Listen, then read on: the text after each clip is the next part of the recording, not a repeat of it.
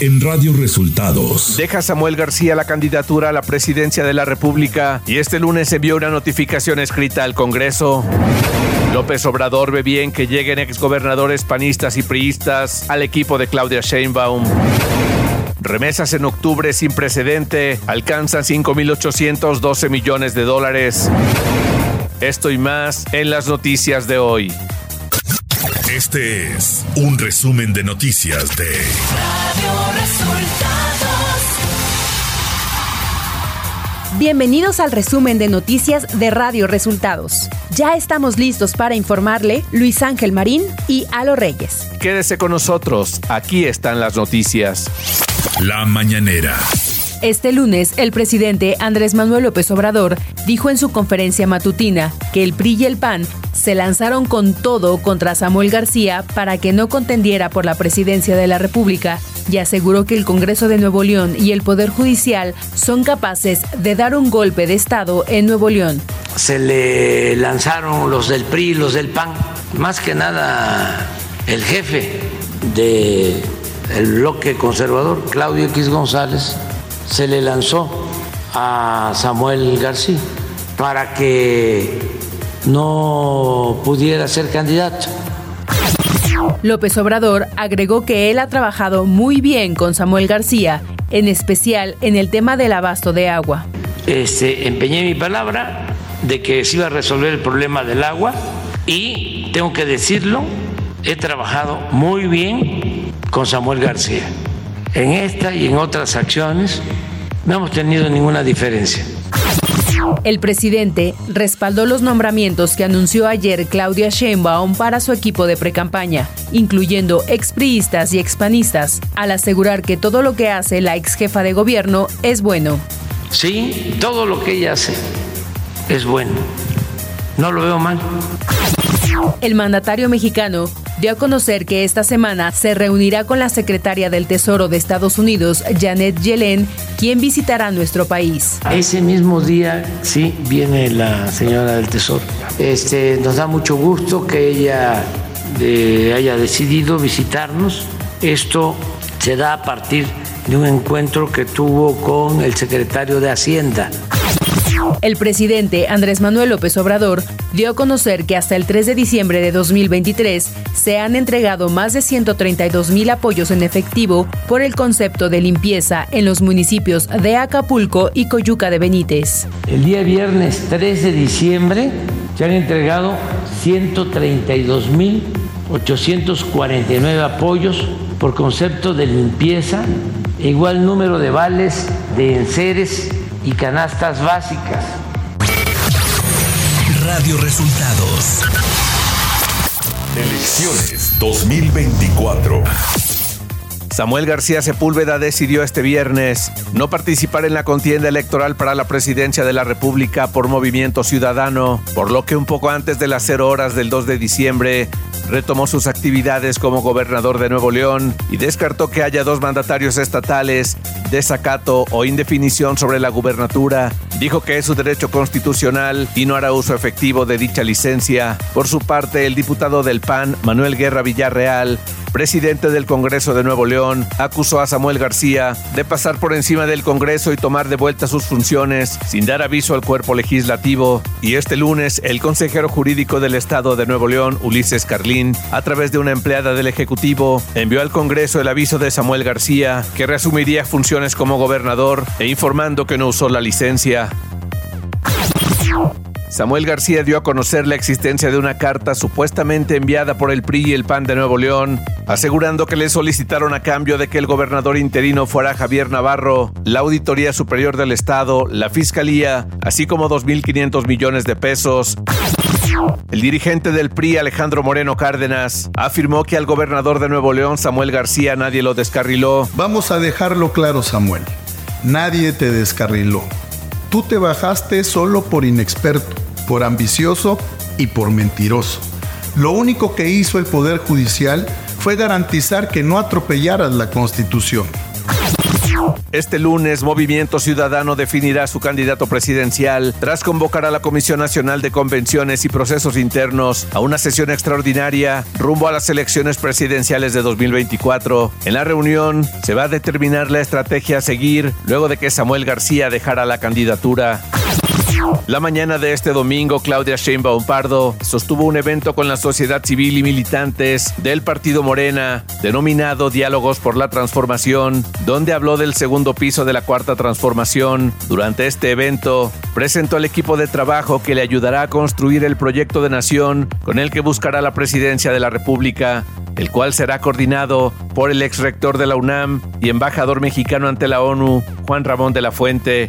Destacó también el nombramiento del ex gobernador de Chihuahua, el panista Javier Corral, como parte del equipo, así como también la presencia del ex gobernador de Oaxaca y ex priista Alejandro Murat. Al continuar su gira de precandidatura en Baja California, Xochitl Galvez Ruiz, de la coalición PRI-PAN-PRD, tuvo dos encuentros con militantes y simpatizantes a su precandidatura. Ahí Xochitl Galvez volvió a hablar sobre el ex candidato a la presidencia por MC, Samuel García, afirmando que el gobierno estaba tratando de impulsarlo con todo el poder y con todo el dinero para hacerlo creer que él era una opción para dividir a la oposición. Nacional. El senador suplente de Morena, Alejandro Rojas Díaz Durán, denunció por responsabilidad administrativa ante la Suprema Corte de Justicia de la Nación al exministro Arturo Saldívar al considerar que probablemente aceptó desempeñar otro cargo mientras aún era ministro, infringiendo así un artículo de la Constitución. A través de una publicación en redes sociales, el senador suplente hizo público el documento con la denuncia, en donde pidió llegar hasta las últimas consecuencias para invalidar su renuncia y demostrar la quebrantación de la Constitución. Jesús Alfredo S., mejor conocido como el Muñeco, y uno de los lugartenientes de Joaquín El Chapo Guzmán, ha sido extraditado a Estados Unidos. Así lo informó la Fiscalía General de la República, quien también aseguró que era requerido por la Corte Federal de Distrito para el Distrito Oeste de Texas por los delitos de asociación delictuosa y contra la salud. La titular de la Secretaría de Relaciones Exteriores, Alicia Bárcena Ibarra, inició una gira de trabajo por la República Popular China con el fin de negociar la compra de enseres electrodomésticos para los damnificados por el huracán Otis en Guerrero. También visitará la República de Corea, donde fortalecerá los lazos bilaterales mediante reuniones con funcionarios de alto nivel. Ciudad de México.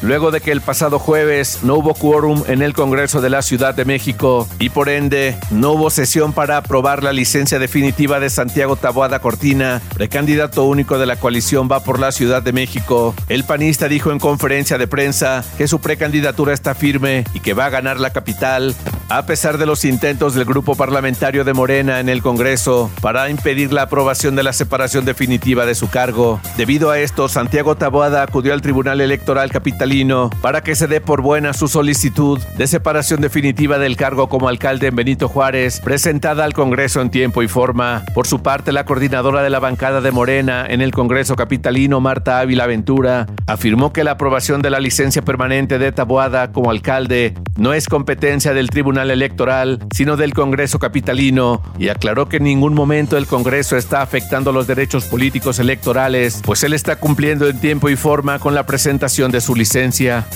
Información de los estados. En su cuenta oficial de X, la Suprema Corte de Justicia de la Nación reiteró que el Congreso de Nuevo León, que representa a todos los ciudadanos de un estado, es el que tuvo la facultad para realizar la designación del gobernador interino Luis Enrique Orozco Suárez ante la licencia de Samuel García. Adrián de la Garza respondió a Samuel García, quien lo ha acusado en varias ocasiones de ser parte de un conjunto de complicidades por parte de la clase política. A través de un video publicado en redes sociales, el ex candidato a la gobernatura de la entidad acusó al líder local con licencia de tratar de desviar la atención. De la Garza sugirió que García Sepúlveda tiene temor de que lo nombren a él como fiscal, debido a que habría posibilidad de que el regio termine en la prisión al hacer un análisis de las cuentas y el manejo que se ha hecho en la entidad. Felipe Castro de la Paz, capitán del yate Acá Rey, y quien se encontraba reportado como desaparecido desde el paso de Otis como huracán categoría 5 en el estado de Guerrero, fue localizado sin vida. Las autoridades han entregado el cuerpo a sus familiares después de más de 30 días de búsqueda.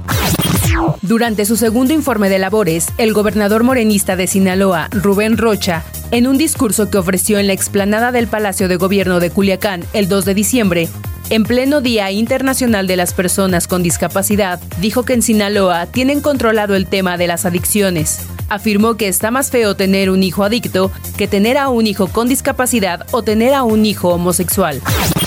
El sábado 2 de diciembre, una mujer murió debido al ataque de un tiburón en la playa de Melaque, en Cihuatlán, Jalisco, al tratar de salvar la vida de su hijo. Testigos revelaron que la joven madre y su hijo de 5 años se encontraban en el mar. Cuando ella se dio cuenta de que el animal se encontraba cerca, tomó a su hijo y lo puso a salvo en un juego inflable. Cuando la sacaron del agua, las personas la taparon y cubrieron con toallas debido a que había perdido una pierna. A pesar de la presencia de los paramédicos y elementos de protección civil, no pudieron ayudarla y terminaron por confirmar su fallecimiento. De acuerdo con medios nacionales, las autoridades del estado alertaron a la población sobre la presencia de un tiburón en la bahía.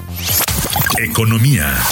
El Banco de México dio a conocer este viernes que las remesas enviadas a México del exterior alcanzaron la cifra de 5.812 millones de dólares en octubre, con lo que se hilaron siete meses consecutivos de transferencias mensuales que rebasaron los 5.000 millones de dólares. Clima. El clima frío y las lluvias continuarán este 4 de diciembre en varias entidades del país, de acuerdo con el pronóstico del clima del Servicio Meteorológico Nacional, que informa que para este lunes el sistema frontal número 13 se extenderá con características de estacionario sobre el sureste mexicano y la sonda de Campeche, que continuará interactuando con el abundante ingreso de humedad generado por la corriente en chorro subtropical y con un canal de baja presión en niveles medios y altos de la atmósfera. De acuerdo con el organismo dependiente de la Comisión Nacional del Agua, se prevén lluvias puntuales torrenciales en Veracruz, Chiapas y Tabasco, lluvias puntuales intensas en Oaxaca, Campeche y Yucatán, muy fuertes en Puebla, así como chubascos y lluvias fuertes sobre entidades del norte, noreste, centro y oriente del territorio nacional, incluyendo al estado de Quintana Roo. Además, la masa de aire frío asociada mantendrá evento de norte con rachas de viento de 70 a 90 kilómetros por hora en el istmo de Tehuantepec, con oleaje de 2 a 4 metros de altura en el Golfo de Tehuantepec y con rachas de 50 a 70 kilómetros por hora y oleaje de 1 a 2 metros en el litoral de Veracruz. Radio Resultados Internacional. Un informe del diario The New York Times afirma que Israel obtuvo el plan de ataque de Hamas ocurrido el 7 de octubre con más de un año de anticipación. El informe señala que los funcionarios israelíes desestimaron el plan por considerarlo una aspiración demasiado compleja para que el grupo Hamas pudiera llevarlo a cabo. Los ataques de Israel contra Gaza causaron al menos 316 muertos y 664 heridos únicamente este domingo, según cifras reportadas a Naciones Unidas por la entidad sanitaria de Gaza, esto luego de la reanudación de los ataques por parte de Israel. El presidente turco Tayyip Erdogan aseguró que el primer ministro israelí Benjamin Netanyahu será juzgado como criminal de guerra por la actual ofensiva de Israel en la franja de Gaza. En un discurso ante una reunión de un comité de la Organización de Cooperación Islámica en Estambul, Erdogan dijo que Gaza es tierra palestina y siempre pertenecerá a los palestinos. El Pentágono confirmó ataques contra un buque de guerra de Estados Unidos y buques comerciales en el Mar Rojo este domingo, mientras rebeldes hutíes de Yemen reivindicaron estos ataques realizados con drones y misiles contra dos buques israelíes en la zona. Los venezolanos rechazaron en un referéndum la jurisdicción de la Corte Internacional de Justicia sobre la larga disputa territorial de este país con la vecina Guyana y respaldaron la creación de un nuevo estado en la región de Esequibo. Todas las preguntas fueron aprobadas con más del 90%, con la participación de más de 10 millones de personas, dijo el presidente del Consejo Nacional Electoral de Venezuela, Elvis Amoroso. Un ex diplomático estadounidense que fungió como embajador de Estados Unidos en Bolivia fue arrestado como parte de una extensa investigación de contraespionaje del FBI, acusado de servir en secreto como agente del gobierno de Cuba. Manuel Rocha, de 73 años y nacido en Colombia, fue arrestado en Miami este viernes. Y hasta aquí las noticias en el resumen de Radio Resultados. Hemos informado para ustedes Luis Ángel Marín y Alo Reyes. Radio Resultados.